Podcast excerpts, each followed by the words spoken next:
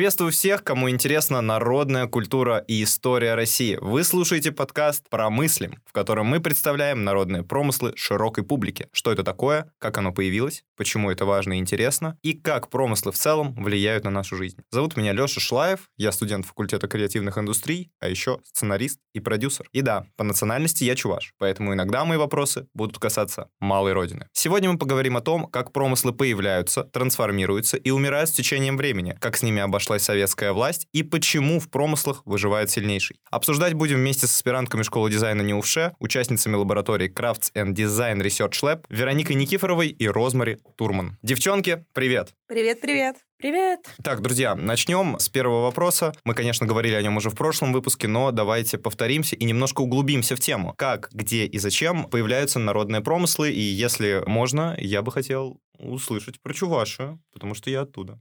Ну, я тебе немного расскажу, но, возможно, тебе придется время от времени меня поправлять, особенно когда речь идет про какие-то национальные украшения. Они, видимо, на чувашском языке написаны здесь, и я боюсь, что для того, чтобы их произнести название правильно, мне понадобится твоя помощь. Но Хорошо. давай начнем с основ. Если мы говорим про промыслы, еще раз повторим это, потому что это просто полезно сказать, то главное отличие состоит в том, что есть декоративное прикладное искусство вообще. И вот его может делать любой человек с каким-то профессиональным образованием, например, академическим, тогда это будет предмет ДПИ. Даже если это будет какое-то украшение. Например, это будет предмет декоративно-прикладного искусства. А промысл-то тут причем и вообще как они с этим связаны? Основное различие между этим состоит в том, что промыслы, они, как правило, связаны с определенной местностью, с традициями этой местности, местности, и часто даже с особенностями того, что в этой местности добывают, там дерево или серебро, какие-то металлы. И в старину люди работали просто огромными поселениями бок о бок в одном каком-то промысле. Внутри него происходил обмен идеями, какие-то брейнстормы, как сейчас можно сказать, и знания передавались из поколения в поколение от родителя к детям, от мастера к подмастерьям. Со временем сюжеты, которые бытовали в этом промысле, обретали определенную глубину и, собственно, кристаллизовались до того вида, который уже становился каноном, можно сказать. И потом уже происходило объединение в артели, в фабрике, то есть во все именно уже коммерческие такие структуры, и эти произведения становились символами районов. Если мы возвращаемся к чувашским украшениям из серебра, бисера, то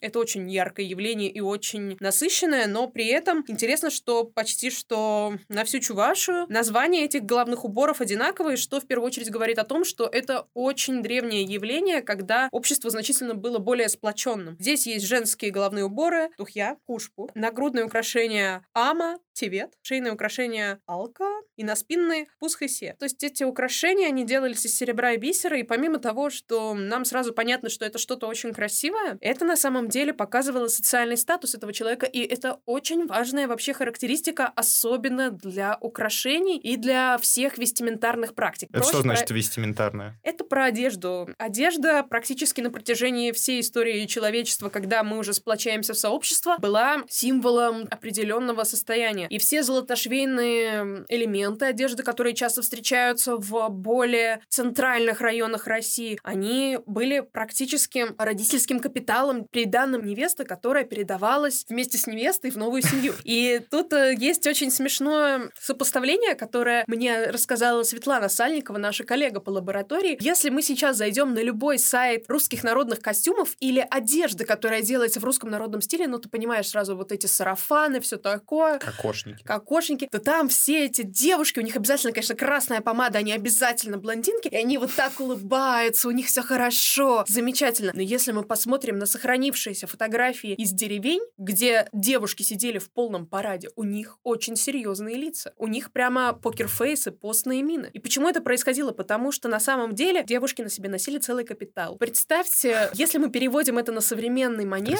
что такое часто бывает в наших семьях, что родители некоторую сумму, например, детям кладут там Сберсчет в банке или все что угодно. И вот представьте, что однажды вы по какой-то причине решили все свои деньги с этого Сберсчета, которые вам дали родители, и на которые они копили десятилетиями для того, чтобы у их кровиночки все было в жизни хорошо. Вы их сняли из Сбербанка, ВТБ, любого банка, и решили с ними сфотографироваться. Какое у вас при этом будет лицо? Вы будете прямо улыбаться, как все эти инфо-цыгане? Я не думаю. Я думаю, вам будет стрёмно, что сейчас кто-то подбежит и унесет ваше золото достояние. И, собственно, чуваш чувашские украшения на самом деле, которые делались из серебра, и там часто включались самые настоящие монетки, насколько я знаю. Это было тоже формой капитала, и оно обозначало не только некий статус того, какое место эта девушка занимает в обществе. То есть она еще невеста или она уже жена. Я знаю, что были еще и мужские украшения, которые тоже разделялись на украшения для юношей и уже для взрослых мужчин. Uh-huh. Но при этом они имели и реальную ценность, потому что серебро это все-таки драгметалл, так или иначе. И часто да, это имело самое прямое значение, но, конечно, большой смысл имело и то, насколько искусно это было сделано, и если мы рассмотрим вблизи чувашские украшения, то они часто очень хитро выделаны, и чувствуется просто многочасовая кропотливая работа тех людей, которые ими занимались. Но, к сожалению, сейчас стоит признать, что в современной Чувашии, хотя развиваются традиции изготовления всех этих украшений, но в основном это происходит или для сценического костюма, угу. или для воссоздания каких-то ситуаций из предыдущих эпох. Угу. Часто эти украшения используются для реконструкции, ну, да, а да. также для обрядового костюма, как я понимаю, потому что шаманство, думаю, что... Ну, это такой андеграунд на да. 300 человек, но он существует, это правда. А, вот. И, соответственно, как я понимаю, что сейчас эти украшения существуют, ну, практически в такой среде, хотя мне кажется, что у них есть большой потенциал через переработку стать вообще современным дизайнерским решением, потому что это очень симпатичные вещи. Использование монеток в бижутерии, в украшениях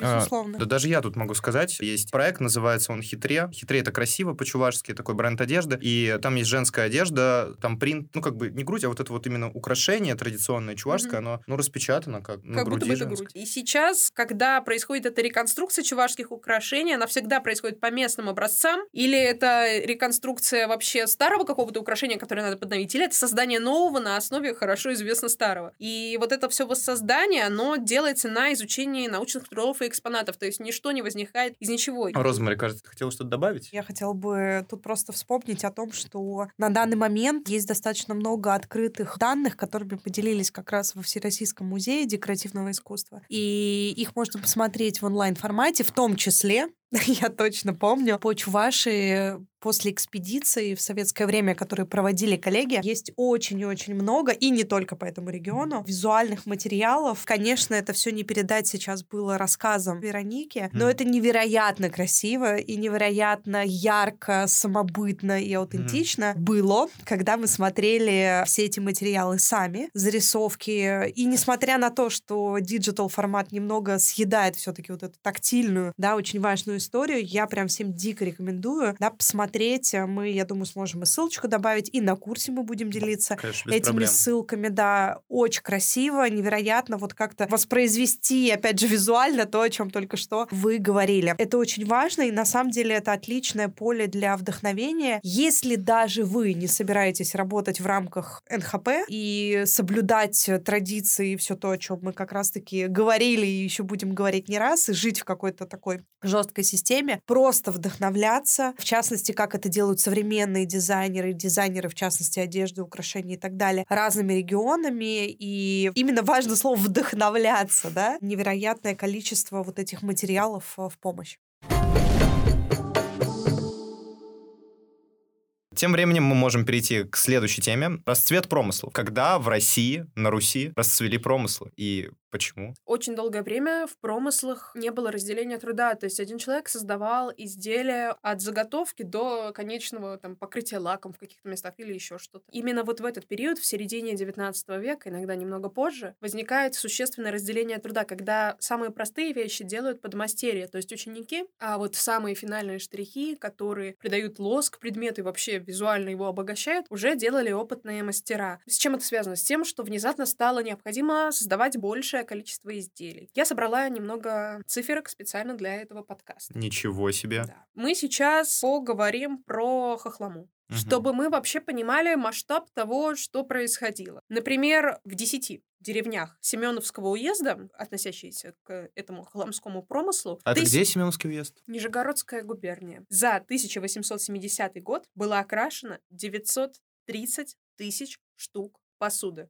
Жесть. Это и сейчас кажется много. Но давайте сделаем масштаб современный 1870 году. Я опять-таки провела исследование и выяснила, что на 1870 год население Петербурга было 668 тысяч человек, а население Москвы 602 тысячи человек. То есть, грубо говоря, за один год 10 деревень создали посуды столько, что каждому человеку в Москве или в Петербурге досталось бы по посудине, а кому-то даже две. Ну ты понимаешь, какой это масштаб? То есть сейчас, может быть, если учитывать, как возросли мегаполисы, но надо сказать, что это как раз-таки было период, когда люди стали бурно заселять города. Для примера очень характерно посмотреть именно на эти цифры, чтобы понимать вообще, как это происходило. 10 деревень, 930 тысяч штук посуды за год, и население или Петербурга, или в Москвы почти что в полтора раза меньше. Вот такой у этого был масштаб. Потом уже стали происходить разные события 17 года, которые существенно трансформировали, в том числе и то, что как это происходило в Хохломе, потому что так или иначе это же были капиталистические отношения. Люди это делали с целью mm-hmm. конкретно обогатить не столько всю деревню, а конкретно свою семью в этой деревне. И, то есть, ну, это тоже надо всегда понимать. Хотя, конечно, эти деревни жили этим промыслом. И раз они столько посуды производили, можно даже посчитать, наверное, сколько отдельный каждый дом в этой деревне производил посуды, то да, это было их основным источником дохода. Но надо понимать, что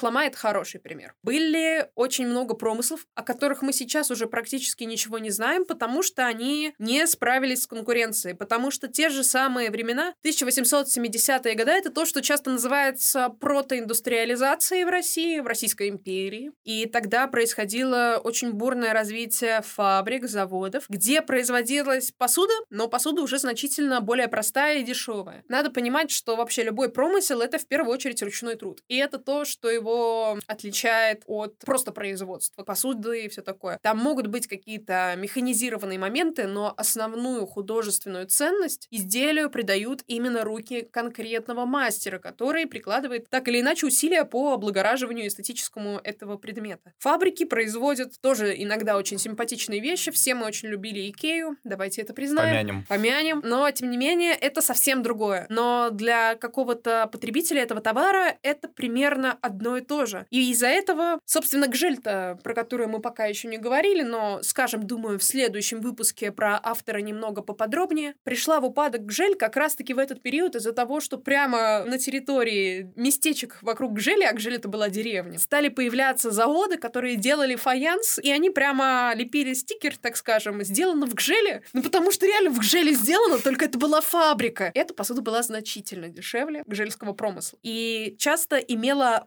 подражательные какие-то элементы, намекающие на то, что какое-то отношение к самой линии Гжели она имеет. Пам-пам-пам! И тут мы вспоминаем наш прошлый подкаст, где мы говорили о том, что НХП тоже имеет право в какой-то мере на точку зрения вы нас все бесите, просто потому что стали появляться, и как мы видим уже очень-очень давно, такие подражатели, да, которые в какой-то мере пользовались славой и вот этим знаком качества, этими самыми визуальными и художественными кодами, но делали это, мягко говоря, не совсем успешно. Да, и если мы приводим в пример э, ту же самую Гжель, к 17 году промысловая часть Гжеля, то есть именно ручного фарфора, уже практически не существовала из-за того, что промышленники ее убили, вытеснили, потому что это стало невыгодно, ну, точнее, невозможно было прокормить свою семью, занимаясь только этим. И это пример того, как Гжель практически полностью умерла, но потом в советские времена при поддержке исследователей, художников, советской власти, опять-таки, она воскресла. А как это происходило, мы скажем в следующем выпуске, а сейчас давайте перейдем к тому, а какие вообще еще могут быть причины того, что промыслы исчезают, вымирают, и можем ли мы им как-то помочь, как диким животным, которые вымирают? Реанимировать их. Сто процентов. На самом деле очень важно понимать, что кроме конкуренции есть еще вопрос такого современного контекста, насколько это нужно. Никогда не стоит об этом забывать, потому что одно дело, опять же, когда мы создаем все это для себя, для своего собственного быта, для, опять же, может быть, какого-то близкого круга, да, который любит, поддержит. Это, знаете, как когда ты рисуешь картины, учишься рисовать и раздариваешь их всем своим родственникам, друзьям на Новый год, там, на еще на какие-то праздники. Но опять же, когда мы говорим все-таки уже о художественном промысле и о каком-то да, минимальном бизнес-подходе, здесь начинаются проблемки. Опять же, они не менялись с годами и веками. Сегодня сегодня, если мы возьмем любого художника, ремесленника, вопрос будет какой? Клево, я это делаю, как это продавать? Ну, вот на самом деле Ну все да. примерно сводится к этому. Ничего не меняется, проблема все так же была актуальна и тогда. И ровно в этом смысле, если мы говорим про успешные проекты и промыслы, это те, которые как раз-таки и развивали традицию, и не забывали, и очень четко себе отдавали отчет в том, что есть какая-то уникальная работа художественная, где действительно ручное имеет как бы преобладающее значение, то, о чем как раз говорила Вероника, с одной стороны, с другой стороны, что где-то нужно адаптироваться, где-то нужно делать больше, но качество априори будет страдать. Но нужно это делать, опять же, как бы искать баланс, да, того, чтобы это было и красиво, и дешевле априори, с меньшим количеством ручной работы, но, тем не менее, актуально. И вот отсюда, в принципе, рождается еще один такой очень и очень важный, с одной стороны, момент, про который нельзя забывать, с другой стороны, причина вот этих уходов и забвений — это просто отсутствие актуальности. И если мы посмотрим на архивы, про которые мы сегодня уже вспоминали, и просто начнем гуглить, яндексить и искать, э, собственно говоря, те даже примеры региональных каких-то украшений, да, как мы говорили про Чувашу, я не знаю, специальных тарелочек для особого вида молока, масла или чего-нибудь еще, да, пряльца и так далее, мы просто поймем, что все это начинает отмирать ровно в тот момент, когда перестает быть нужно в быту. Потому что в этом смысле промыслы, они, конечно, напрямую связаны с э, бытованием людей, даже если это создается все на продажу. Поэтому здесь вот этот тонкий очень, да, тонкий лед, сочетание все-таки такого подхода в некотором роде промышленного, с учетом той эпохи, в которой жил человек, конечно, эти уровни были разные. Хотя, вот по этим цифрам мы уже явно понимаем, что там, в общем, все было очень непросто и очень масштабно, тем не менее, да. С одной стороны, и с другой стороны, вот этот баланс традиции и баланс того, что действительно будет нужно. Вот это очень и очень важно. И функционировать, или если украшать, это тоже функция, но что, где и для чего. Вот это, пожалуй, тоже важный момент. Мне почему-то лапти вспомнились, куда они делись. Ну вот да, да, Мы это, это, это сложная история. Нет, Сложная ну давайте история. поясним. Лапти это была самая дешевая самая доступная обувь, и теперь можно на Озоне Вайлберсе заказать кроссовки за тысячу рублей. Вот и все. Вот кто убил Лапти, если вдруг мы будем делать документалку Чёртовы маркетплейсы. Да, именно Сто так. То есть Лапти это была доступная обувь, которая так же, как кроссовки за тысячу рублей, жила примерно год, и потом они уже совсем разваливались, и надо было покупать новые. Тем не менее, все ходили в лаптях. Летом, зимой, конечно, в валенках. Но тоже, опять-таки, Логично. где- куда делись валенки? Уги. Вопрос, куда делись валенки? Их заменили уги, их заменили разные там ботинки с мехом. И это все не случайно, потому что раньше была такая дешевая обувь, которую могли себе позволить все. Сейчас дешевую обувь легко найти другую, и которая удобнее. Давайте признаем, хорошая обувь это очень важно. А свойства ортопедической подошвы лаптей... Вы когда-нибудь пытались ходить в лаптях? Ну, было. Я В ходила. деревне. Я ходила. Это было удобно? Мне не очень. Отвратительно. Ну, то есть это прямо такое, знаете, как на иголках стоять, только немного посложнее. Очень специфическая история, и для нее даже, насколько я знаю, требовались именно специальные такие портки-носки для того, чтобы справляться с этими неудобствами. И вот куда это ушло. Промышленность вышла на новый этап. И такие прекрасные вещи, как валенки, хотя сейчас, конечно, есть энтузиасты, которые ходят в валенках, и даже я встречала людей, которые говорят, что в деревне валенки это самое то, и что никакие дутики, никакие сапоги не заменят валенки. Тем не менее, я им верю, но не до конца. Но не проверю. Но не проверю. Да нет, реально носят валенки. Хорошая Ну, кстати, с валенками получше как-то, да, дела обстоят. Я даже, я даже так это примерно помню какие-то визуалы, которые я видела современных художников, но и дизайнеров обуви. Но вот с лаптями, конечно, сильно, сильно, сильно скудно. Коллеги, если вы занимаетесь, пишите нам о вас. Ну и непонятно, нужно ли вообще возрождать этот промысел. Ну, в случае с лаптями, может быть, умер и умер, и слава богу. Ну, также можно сказать не про все промыслы. Какие-то, наверное, все-таки нужно зачем-то возрождать. Ох, тут на самом деле очень сложный вопрос. Почему? Возвращаясь как раз-таки к опыту коллег из НИХП, они вот стояли перед этим сложнейшим, я считаю, выбором. Если честно, я вспоминаю, как иногда мы отбираем на конкурсах студентов, финалистов, участников, и это прямо, прямо боль извечная, потому что ты в какой-то мере как будто бы решаешь э, Судьбу этих судьбу, людей. да, на самом деле. Для кого-то это может быть определяющий выбор. Иногда это, конечно, лишь самокритичность, а вот в случае с промыслами На самом деле так и есть. Я не знаю, расскажут ли коллеги, будете ли вы об этом вспоминать на других подкастах, но как раз-таки Светлана, а, наша коллега, в лаборатории рассказывала нам о том, что в свое время встречала исследовательницу, которая занималась определенным промыслом. Вот в свое время НИХП отказали тому самому промыслу, которым занималась исследовательница.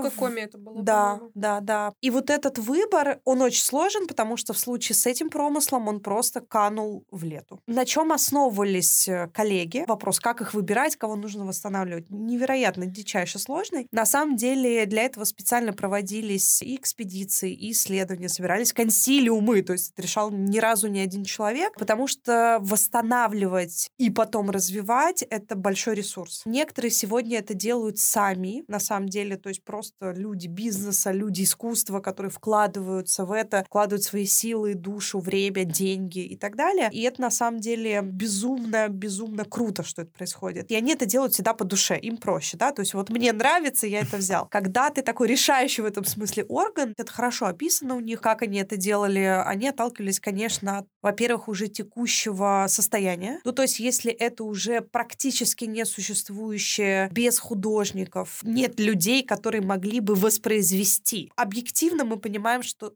очень сложно, мягко говоря, будет этот промысел восстановить. Есть промыслы такого культурного значения. Что это значит? Тут тонко, да, потому что любой может обидеться и сказать, ну, в смысле, я вообще-то тоже им являюсь. Но здесь, наверное, имеется в виду скорее про популярность, да, про уровень значимости для определенного региона, когда, ну, вот буквально каждый в данном регионе знает, о чем речь. И мы уже не раз вспоминали такие примеры из разных регионов, и, конечно, вот с ними нужно работать прежде всего, что и делалось. Ну и, пожалуй, те, у кого, кроме инфраструктуры, кроме культурного какого-то, опять же, большого багажа, это какие-то, возможно, промыслы, которые, ну, не столько традиционные, в кавычках, старые и известны, но при этом обладают каким-то потенциалом. Это тоже зачастую оказывается важно. Вот у нас были, как раз-таки будут в курсе, вот в моей части я пишу про пару примеров прям создания промыслов, хорошего, такого добротного, правильного. Сегодня это скорее бы уже можно было назвать коллаборациями на базе нескольких других промыслов, регионов, и это интересно. То есть и они это делали. А можешь назвать эти проекты? Да, вот у меня будет пример с фабрикой Агидель. Это Башкирия. И в какой-то момент на пике как раз-таки нашей прекрасной хохломы им захотелось э, свою. И это был очень интересный проект, который в себе собрал, с одной стороны, культуру Башкирии, формы. Ну, если мы говорим про конкретные изделия, то, например, там был набор для меда. Специфичная история, понятная для Башкирии, не всегда понятная для других регионов. Соответственно, там же у них были тарелки, я помню, для плова, ну и так далее. Да? То есть это такая очень регионально специфичная история, которую они привнесли. Так же, как и какие-то нестандартные для хохломы, ну, кто, скажем так, хорошо понимает эту систему, орнаменты, более там, ну, в кавычках, очень просто назовем это восточными, но это как бы, мягко скажем, неправильно, да, так говорить, ну, мы пытаемся это То сказать. есть э, башкирская очень- фабрика переделывает хохлому. Да, но очень важный момент. Она это делает официально, и это был официальный запрос Мгм. для работы с НИХП. То есть это не просто самоделка, вот те плохие примеры, о которых мы вот сегодня говорили. Это официальная, ну реально коллаборация. В этом смысле была хохлома, была ее система, материалы, особенности, вот то, о чем мы говорили как раз-таки в одном из подкастов, что это важно, вот это инвариантная основа, база. С другой стороны, были особенности региональные, уже существующие, но просто в других направлениях. Фабрики, производство, и они все это правильно соединили. Почему правильно? Потому что над этим работала целая команда искусствоведов, художников, которые много лет занимались хохломой. То есть это тоже проект ни одного и ни двух дней. Но они создали вот эту башкирскую хохлому, которая по сей день на самом деле существует. Она уникальная, потому что это такой своеобразный гибрид региона одного, региона другого с точки зрения, да, и территории, и с точки зрения хохломы как такой формы, зародившейся в определенном пространстве и месте. И получилось очень даже круто. То есть так тоже можно, и это, прошу заметить, советский период. То есть это, в принципе, не произошло вчера. Но это тоже один из вариантов такого спасения, да, в какой-то мере и пересборки в какой-то другой формат. А можем ли мы сказать, что советский период вот так повлиял на все промыслы? Или там раз на раз не приходится, что-то умерло, что-то осталось, что-то вообще вот переросло в башкирскую хохлому? По-разному, как я уже и сказала, за что-то они не брались. Просто у них тоже был определенный ресурс, людской, не ХП,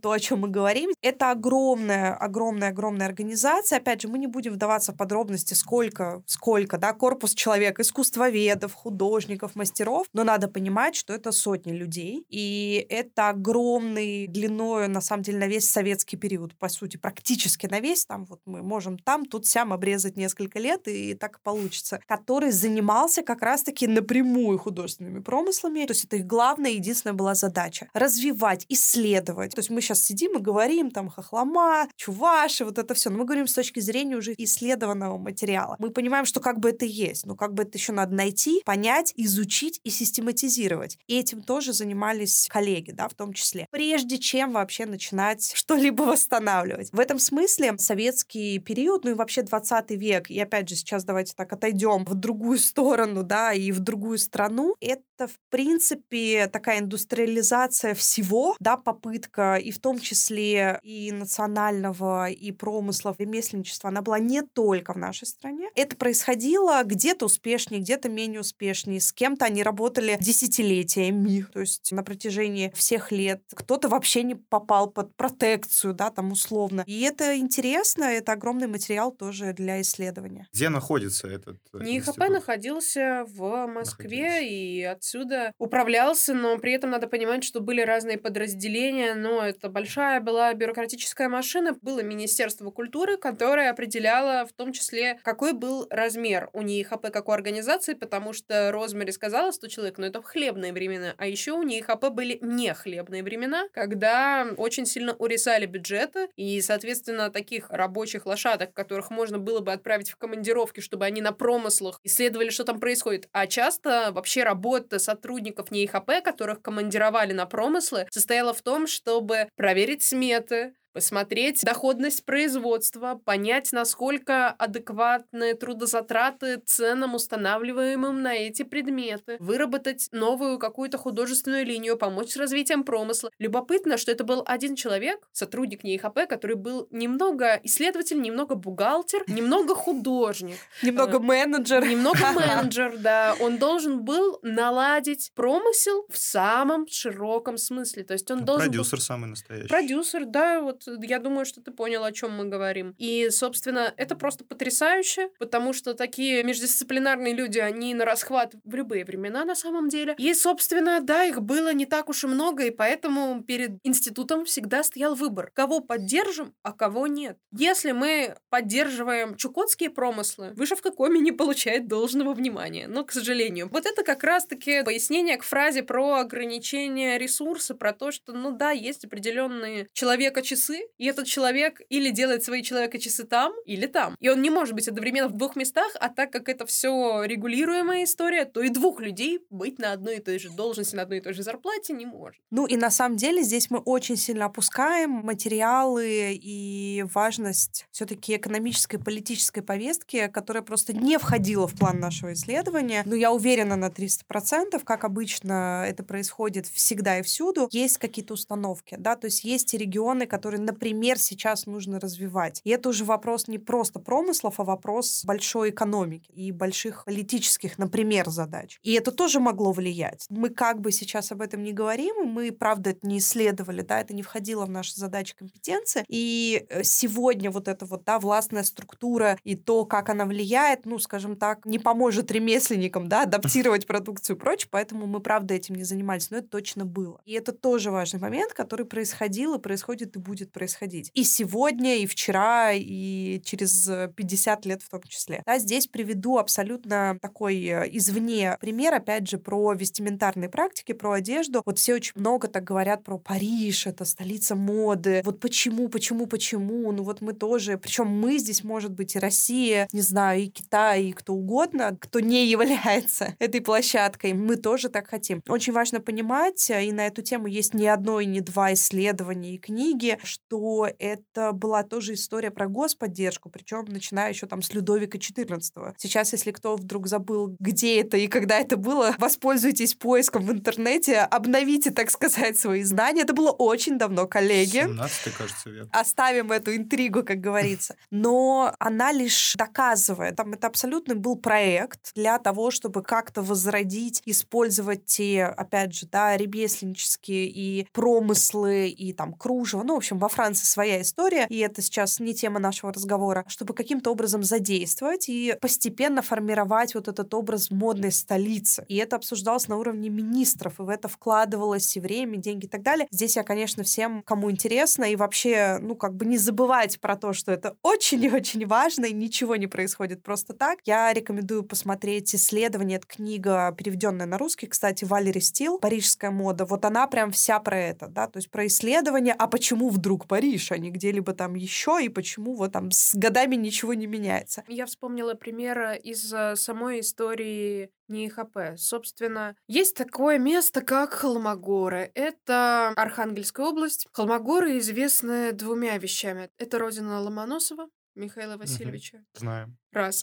И два, там костерезный промысел. И этому промыслу там много лет, а учитывая то, что и сама по себе местность очень древняя, и, собственно, там раньше были транспортные артерии, до того, как появился Петербург, собственно, то, в общем и целом, и косторезный промысел, то есть резьба по кости там возникла не случайно, потому что холмогоры располагались на острове Северной Двины, и когда бурная река вымывала берег, то часто происходит, там обнажались кости мамонтов который там еще до ледникового ну, периода. прям фильм «Левиафан», получается. Да, мамонты тусовались до ледникового периода. И, соответственно, местные жители решили, что раз есть кость, то по ней можно делать ажурную резьбу. Собственно, это еще один простой исторический пример про то, как материал и вообще промысел связан с местностью. Сейчас уже делают, конечно, мамонтовскую кость очень редко, потому что, как мы понимаем, ресурс строго ограничен. Сейчас в основном там используют кость коровы, еще что-то, то есть более простые вещи. Но, тем не менее, он жив до сих пор. Я хотела рассказать рассказать про 1930-е годы. Что у нас? Прошло 13 лет после революции, плюс-минус разобрались с самыми важными проблемами, которые были. Какие именно это были проблемы, я думаю, каждый догадается сам. И надо как-то уже облагораживать действительность в общем и целом. Тут возникает такая довольно, мне кажется, почти что драматичная история. Вот вроде в жизни у нас все хорошо, имеется в виду И жить в новых стало советах, и жить хорошо. стало лучше. И, и веселее, да. И холмогорский промысел, он чувствует себя вообще замечательно. То есть он там не умирает, ничего такого. То есть у них все неплохо. Но только эти абсолютно милые люди, мастера холмогорского промысла, они делают все еще дореволюционные вещички. Они делают каких-то там нимф, аллегории какие-то. А что самое ужасное, они в своем промысле изображают придворные сцены 17 и 18 веков. Прямо какие-то куртуазные там такие галантные празднества и все такое. Но это, конечно, очень красиво. Но как это соотносится с тем, что мы живем в новой эпохе? В 30-е годы уже все двигаются к коммунистическому раю, что впереди светлое будущее социализма. А здесь какие-то, прости господи, куртуазные празднества, придворные сюжеты революционные. Это же какой-то кошмар. Это сейчас будет очень вольное изложение фактов, но в НИХП поступает звоночек говорят, а вы не хотите на Холмогоры кому-нибудь командировать, который объяснит ребятам, какие надо делать советские сюжеты? И в НИХП посидели, подумали и такие, о, у нас тут есть такой Михаил Дмитриевич Раков, хороший советский художник, который разбирается в промыслах, поезжай-ка ты туда. Он туда приехал, на все это дело посмотрел и такой, ребята, у вас же здесь столько интересных современных бытовых сюжетов. Как лесорубы делают заготовки, как охотники ходят, ну, собственно, на охотничий промысел. Но в основном, конечно же, это были такие промышленные сюжеты, вроде лесорубов и лесозаготовок. Давайте их изображать на кости. Сначала холмогорские костерезы не поняли, в чем суть. Они как-то сложно это воспринимали, но Раков был тут, и вроде бы мужик толковый. Как он с ними нашел язык, эта история умалчивает, но как-то он нашел с холмогорскими мужиками язык. И постепенно стали включаться в, собственно, промысел, сюжеты современные самим этим людям, изображающие каких-то работников завода, вот этих лесорубов, э, охотников. Затем он внес существенную региональную особенность в этот промысел. Если до этого в таком дореволюционном промысле изображались какие-то фантастические птицы, сирены, все такое, бесярий такой, в общем, древнерусский, то он говорит, говорит, ребята, давайте изображать конкретных животных, характерных для этой местности, которых вы знаете. Там, например, арктическую сову, поморскую чайку, то есть которая такая прям хорошенькая, толстенькая, морская. И эти сюжеты стали включаться, и тем самым промысел оказался существенно современен. И, конечно, мы все это чтим. Эти картиночки, я думаю, мы где-нибудь обязательно опубликуем, например, в нашем телеграм-канале, потому что они у нас, в принципе, есть. Но тут главное понимать, что, конечно, произошел новый виток в промысле, и это было потом подхвачено остальными мастерами, что является очень важно, потому что если бы Раков приехал, Раков что-то сделал, и Раков уехал, а дальше мастера продолжают делать куртуазные сценочки и нимф вырезать, то, если честно, эффекта ноль. Просто приехал один интересный творческий человек, и он туда уехал. Тут самое главное, что это было коллективно подхвачено, что все те люди, которых мы считаем мастерами этого промысла, решили, что лучше делать по-новому. И именно из-за этого промысел оказался осовременен, и вообще эти наработки, они вошли в традицию и стали таким новым витком канона. При этом это все звучит очень интересно и красиво, когда мы говорим про традицию, про канон, да-да-да. Помним о том, о чем я сказала в начале, почему туда его, в принципе, отправили. Это очень важно понимать для того, чтобы правильно расставлять, так скажем, социально-исторические приоритеты и понимать, что не бывает так, что просто все вокруг хорошие и решили помочь хорошему человеку, точнее, хорошему промыслу. То есть, конечно, мы все очень хорошие люди, но мы все действуем логически, потому что мы логические существа, и такие действия в первую очередь происходят тогда, когда есть какая-то существенная потребность. Она может быть связана с такими причинами, как объяснила я, а может быть с тем, что сейчас надо развивать этот регион, как говорила Розмари, и просто необходимо именно возрождать промысел, что уже совсем другая история, конечно. Ну и на самом деле с разной эпохи мы смотрим на все эти сюжеты по-разному, но объективно. То есть, смотря в 60-е на 30-е, люди думали об одном, сегодня мы думаем совершенно о другом, ну и так далее. О чем, опять же, это мы? О том, что и сюжеты, и формы, и функции этих вещей, они были и должны были быть в постоянном обновлении. Потому что равно как меняются поколения, меняются, ну, в нашем уже 21 веке технологии, да, вроде как недавно только появились телефоны, да, а сегодняшние дети уже рождаются со знанием метавселенных. Ну, как бы. Это немного разные, мягко говоря, вещи. Вот эти все свойства нужно учитывать. Равно, чтобы не был это взгляд вот такое прошлое, условно, да, костям мамонта, который вообще где это было и зачем нам это нужно. Это вот к вопросу уже приходя, опять же, про адаптацию, что важно делать и что важно учитывать и не забывать. Ну, а причины и правда могут быть разные, да, не стоит упускать и не стоит идеализировать этот процесс, с одной стороны. С другой стороны, не стоит его сводить какой-то там меркантильной и очень неправильной, как может кому-то показаться, части, да, кого-то, значит, спасти, а кого-то нет. Такова объективная реальность. И в этом смысле сегодня есть много примеров. Сейчас, кстати, очень активно снимается и кино, и сериалы, и какие-то вообще другие формы медиа, да, про то, как вот сегодня работают вообще с промыслами, с ремеслом, с крафтом. Ну, то есть это все разные слова, это не синонимы. Как ребята из разных регионов очень по-разному и в разных темах восстанавливают свое наследие, да. И это действительно, скажем так, популярная, да, сегодня история, которую мы можем наблюдать и вот уже в культуре и видео, и таких прекрасных подкастов в том числе, вообще-то говоря. Посмотреть, как просто частные какие-то инициативы превращаются в какие-то более или менее большие бизнесы. И такое тоже бывает. То есть не все обязательно должно быть, да, там через государственную какую-то поддержку. Просто мы почему об этом, да, так много вспоминали в нескольких наших встречах, потому что, ну, глобально без этого, конечно, тяжелее в разы. Глобально всем, да, потому что когда есть она, когда есть обращение вообще, внимание на эту сторону, конечно, так лучше. Но это не означает, что там до советское время или до сегодняшнего ничего не было, да, там ничего не работало и так далее. Нет, конечно. Просто сегодня действительно есть и желание в этом разобраться гораздо больше и у самих даже людей, которые как-то стали осознаннее подходить к выбору всего и каким-то образом просматривать, а какие еще есть варианты, да, что это могу найти на локальном рынке. И мы тут уже вспоминали умерших, ушедшие бренды и так далее. И это же тоже имеет значение. Но мы же тоже не можем это опустить и сделать вид, что этого не существует. Зачастую это неосознанное, нежеланное, но как бы, а что делать, да, об этом тоже приходится думать. Мне кажется, на этой ноте надо закончить наш сегодняшний подкаст. Большое спасибо, что дослушали до конца. Розмари, Вероника, благодарю вас за эту увлекательную беседу. Я, честно, был шокирован. Очень много контента классного на меня вывалилось. Надеюсь, это почувствовали и наши слушатели. Они совершенно точно узнали кучу всего нового за этот прекраснейший выпуск. И, кстати, да, добавляйте этот прекраснейший список в избранное. Подписывайтесь на наш телеграм-канал, смотрите познавательные видео и читайте материалы о промыслах. Услышимся через неделю. Пока-пока. Всем пока. Пока-пока.